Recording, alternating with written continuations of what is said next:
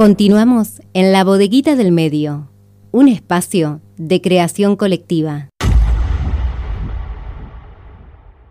32 minutos pasan de las 13. Continuamos acompañándote por FM Horizonte en este sábado gris, en esta tarde gris, que quizás estás tomando unos mates, quizás estás almorzando. Bueno, y nosotros te acompañamos con toda la información y abrimos de esta manera el micro de género que tenemos una vez al mes de la mano de Luciana Sosa, politóloga especialista en políticas de género. Y como venimos haciendo ya hace unos sábados, hablamos acerca de los mitos y los prejuicios que surgen en las capacitaciones de la ley Micaela, que son muchísimos, y hoy vamos a hablar particularmente de lo sagrado y el esencialismo. Le damos la bienvenida. Muy buenas tardes, Lu, ¿cómo estás? Hola, Noé, ¿cómo estás? Bien, un placer tenerte nuevamente. Vos sabés que cada vez que abrimos este micro, eh, nos mandan un montón de mensajes, mucha gente se siente identificada con lo que comentamos, eh, así que bueno, celebro este espacio y poder derribar eh, esos mitos que surgen. Ah, buenísimo. Cualquier cosa que me quieras transmitir alguno, no hay ningún problema. Perfecto, te los voy, te los voy basando y, o los vamos comentando aquí en el programa. Buenísimo, buenísimo. Estaba esperando justo que, que me llames, así te contaba un poco la idea de hoy. Perfecto. ¿Se escucha, ¿Se escucha bien? Sí, sí. Si no, vos avísame. Se escucha perfecto. Perfecto. Bueno, viste que yo estoy a cargo de las capacitaciones de Ley Micaela eh, que están dirigidas al personal de la provincia. Eh, es un desafío muy grande, son muchas personas y uno de los que quería contar ahora era un poco esto de las creencias religiosas que la persona, digamos, que trae previo a la capacitación y que plantea todo un desafío. Exacto. Incluso tengo mucho, claro, tengo muchos como eh, ejemplos para, para, decir. Pero me parece que, em, eh, si querés, te, digo más o menos cómo, cómo, aparecen estos comentarios cuando eh, tocamos temáticas de género y diversidad sexual, que más o menos vos te los debes imaginar, pero para la audiencia la naturaleza es fría y explica tal cual son las cosas.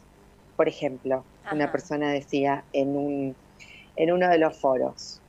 La naturaleza es fría y explica tal cual son las cosas. Entonces, es como que la persona viene como pensando que hay algo que es la naturaleza, viste, como el panteísmo que plantea como esta, estas cuestiones de, buscar eh, la verdad en algo, puede ser en Dios, en este caso que decimos es en la naturaleza. Y bueno, esa verdad, esa necesidad de, creer en la verdad y de eh, buscar la verdad en algún lugar, hace que sea difícil cuando estamos planteando, no sé, eh, las comunidades eh, trans, transexuales, transgénero y travestis, ¿no? Exacto, sí.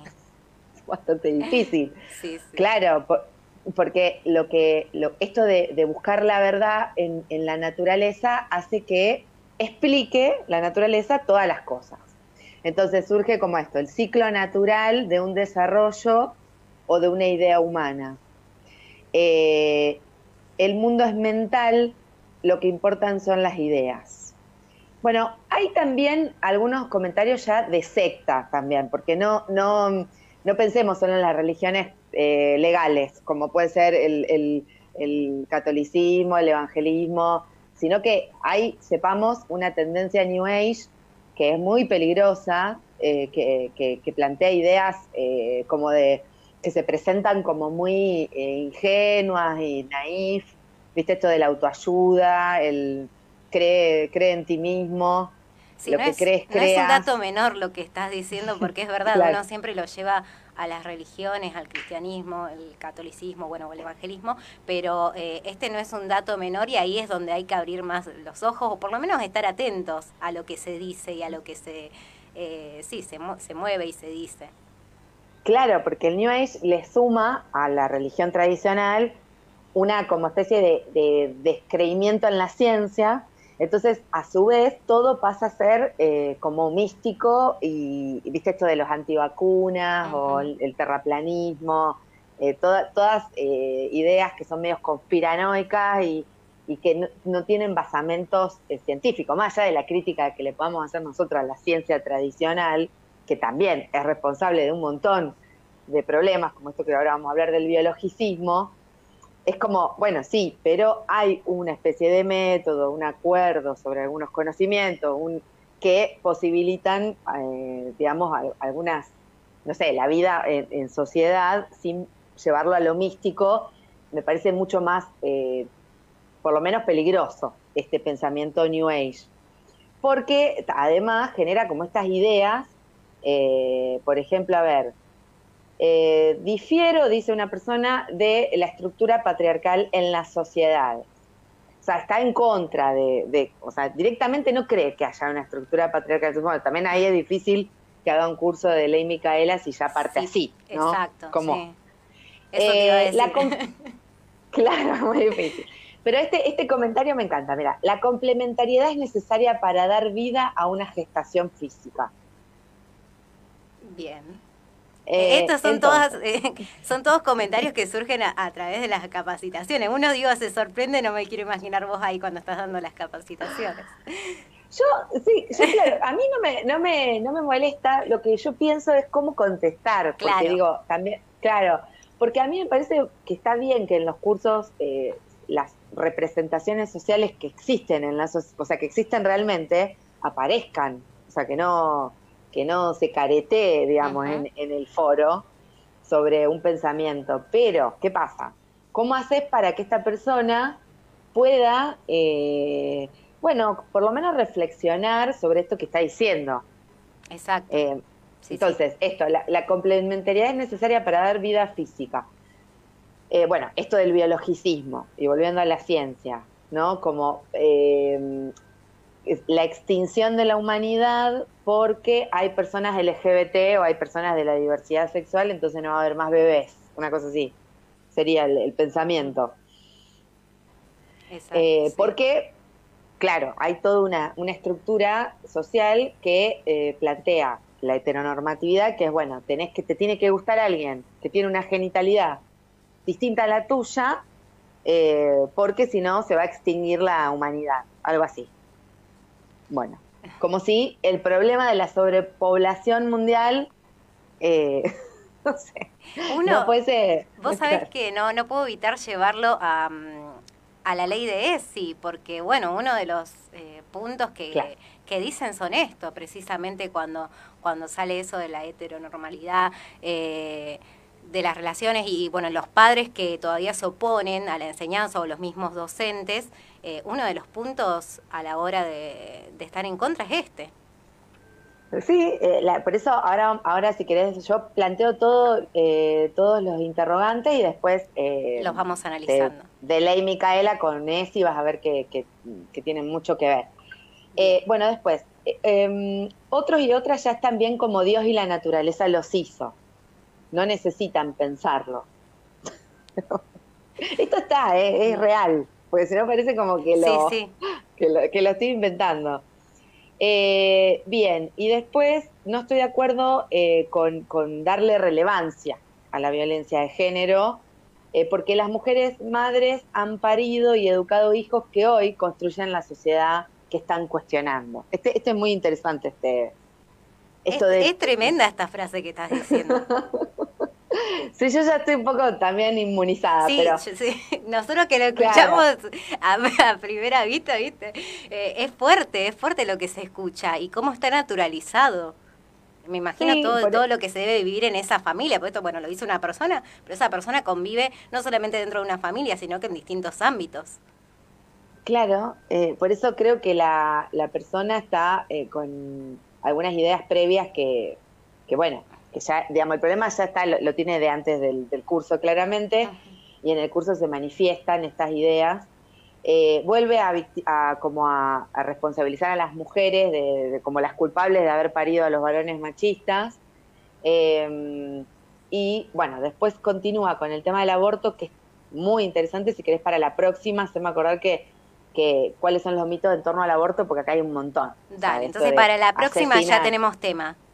Claro, de, asesinar a alguien eh, en tus entrañas, así lo dice ¿eh? en, el curso. Eh, bien, entonces, digo, la, mm, ¿qué es lo que pasa con estas ideas? me parece que son esto que decíamos antes, ya son previas y eh, tanto el esencialismo como el biologicismo, el esencialismo es como una, eh, un pensamiento de creer que hay una esencia de las cosas, que vos pues, se te viene Platón, a lo mejor viste con esto de, la, de las esencias, pero que aplicado al género y a la diversidad sexual es muy difícil porque si hay una esencia de, una, de lo que es una mujer, por ejemplo, entonces una mujer tiene vagina, tiene útero, ¿viste? Es eso una mujer. No puede ser una mujer trans, por ejemplo. Entonces, las, eh, dentro del feminismo hay, corrientes que son bastante TERF, o sea, como que plantean que las verdaderas mujeres no son las mujeres trans, porque como que lo ven como una especie de, de, eh, de varón que se viene, varón disfrazado que se viene a meter en las cuestiones de las mujeres. Claro y que eh, la, diversidad sexual y las mujeres trans deberían tener sus propios elementos que las protejan de sus propios problemas sin meterse, digamos, en la lucha feminista de las mujeres puras, una cosa así sería. Por eso digo, no pensemos que en el feminismo está todo resuelto porque también hay como algunos, eh, algunas internas. Sí, falta muchísimo todavía, sí. Sí, sí, sí, eh, es difícil. Pero pensemos en esto, entonces hay una esencia, eh, eh, eh, el esencialismo plantea esto, esto mismo, y el biologicismo es como esta, la, biología, como la materia que te dan en la escuela, viste, la, ciencia que estudia organismos y, que los plantea también de alguna manera como, bueno, el varón, la mujer, que se tienen con el coito que reproducir y demás, como esa, esa idea eh, más eh, de la especie humana como que se va, se tiene que reproducir. O sea que no solo la religión, obviamente esto tiene sus refuerzos morales con la religión y con esto que te digo de las sectas, mucho peor, me parece, más, más peligroso todavía, eh, para dar cursos en género. Está difícil. sin duda, sin duda que complica. Está difícil. Bien, entonces vuelvo con lo que es Ley Micaela. Ley Micaela es un, para mí, fascinante porque es una decisión política que plantea dar cursos obligatorios en género. O sea, Ley Micaela no tiene un contenido específico. O sea, Ley Micaela significa obligar a determinado, determinadas personas, que el poder político obligue a determinadas personas a capacitarse regularmente en género y prevención de violencia de género. Es eso la ley Micaela. Entonces, ¿qué contenido le das a, ese? ¿Cómo haces para cumplir esa obligatoriedad? Bueno, vas a ponerle los contenidos que ese sector necesite. Como vos decías, puede ser ESI, puede ser eh, el ciclo de las violencias, eh, dependiendo qué es lo que aparezca en ese lugar, le das el contenido de ley Micaela, pero la, clave es que es obligatorio. Entonces, obvio que se van a plantear todos estos desafíos porque la persona tiene que aprobar el curso para no tener una sanción disciplinaria. Eh, Entonces, bueno, esta persona con estas ideas que te, que, te conté, eh, probablemente tenga que eh, reformular no digo su pensamiento, porque ahí entramos como también en un tema difícil, ¿viste? Sí, bastante complejo eh, y complicado. Creo que, bueno, no, se nos va la hora para hablar de todo esto, pero como un cierre, como un cierre precisamente, aprovechando esto que comentabas, ¿qué se hace ahí cuando una persona vos considerás que no eh, que no llegó a adquirir esos conocimientos, o por lo menos lo que plantea la, ley de capacitación, que como vos decías hay varias formas de, hacerlo. ¿Qué se hace en esos casos?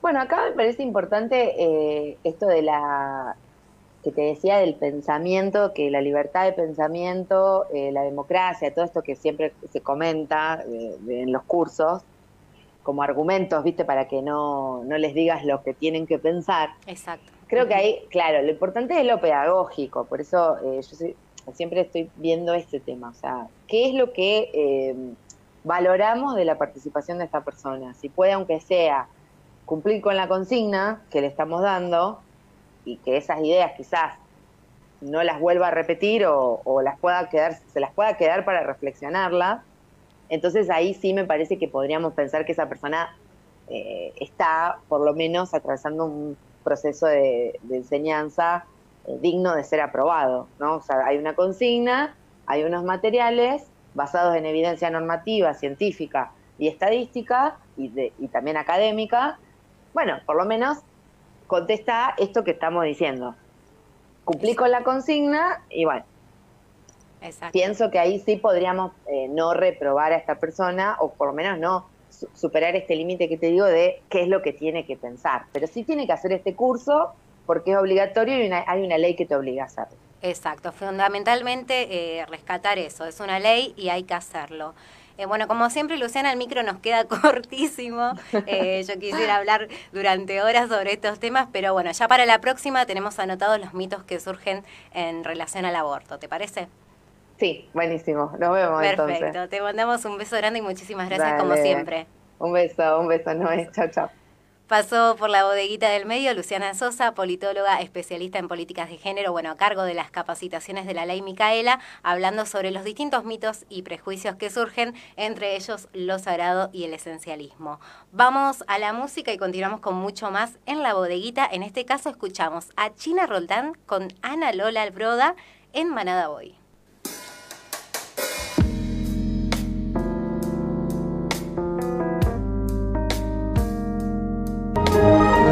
Ahora también estamos en la web www.labodeguitadelmedioonline.com. Sábados de 12 a 15 horas. La Bodeguita del Medio. Un espacio de creación colectiva.